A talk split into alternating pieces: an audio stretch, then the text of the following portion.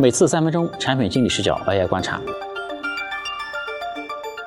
今天再和大家分享几个我了解到的信息。呃，第一个呢，是我看到一个产品，这个产品呢叫做 GROQ，它也是一个可以生成文本的一个产品啊，就是它输出的速度非常快，每秒钟可以输出五百个 token。我们测试了一下呢，确实生成的速度是非常非常快的。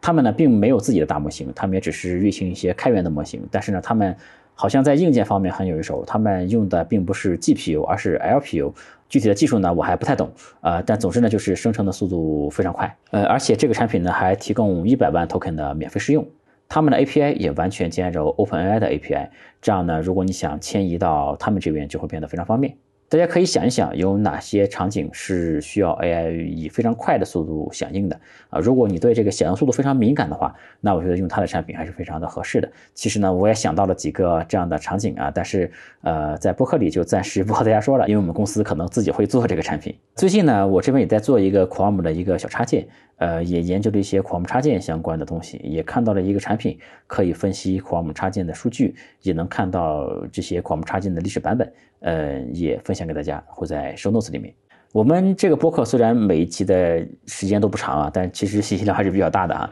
就如果有兴趣进一步研究的产品人们，可以根据我们的 show notes 去顺藤摸瓜一下，研究一下我们提到的这些东西。还有呢，看到一个很好玩的产品，叫做 Infinite Craft。呃，这个产品呢，就是一上来给了你几个元素，有水、有火、有风。啊，有 earth 就是土等等吧，然后呢，你就可以用鼠标来拖动这些元素，把它们组合在一起。比如说，你把水和水组合在一起，就是一个 lake，就一个湖。然后呢，你把呃 lake 上面再加水，就变成了一个海洋。比如说，你把火和蒸汽放在一起，就会变成烟；你把烟和陆地放在一起，就会变成一个火山。最后呢，可以生成一些非常复杂而且稀奇古怪的东西出来，比如说宙斯啊、独角兽啊等等这些东西都能生成出来。它就是不断的通过各种元素的拼装组合。我觉得这个小游戏还是挺好玩的，呃，我觉得有没有可能开发一个儿童版的这个产品，让这些儿童们开发自己的想象力，让他用各种最基本的元素，最后能拼装出一些好玩的东西出来。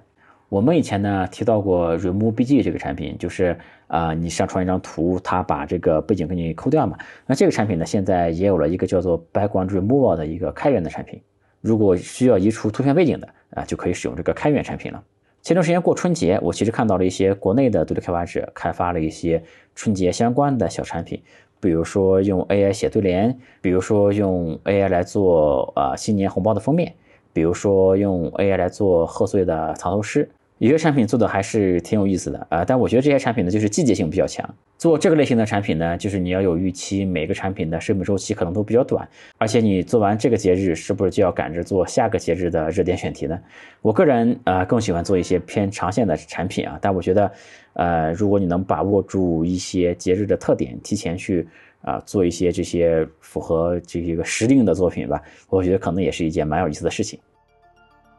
今天我们产品看 AI 就和大家聊到这里啊！如果对 AI 产品有兴趣的人，可以加入我们的听友群。我们下次再见，拜拜。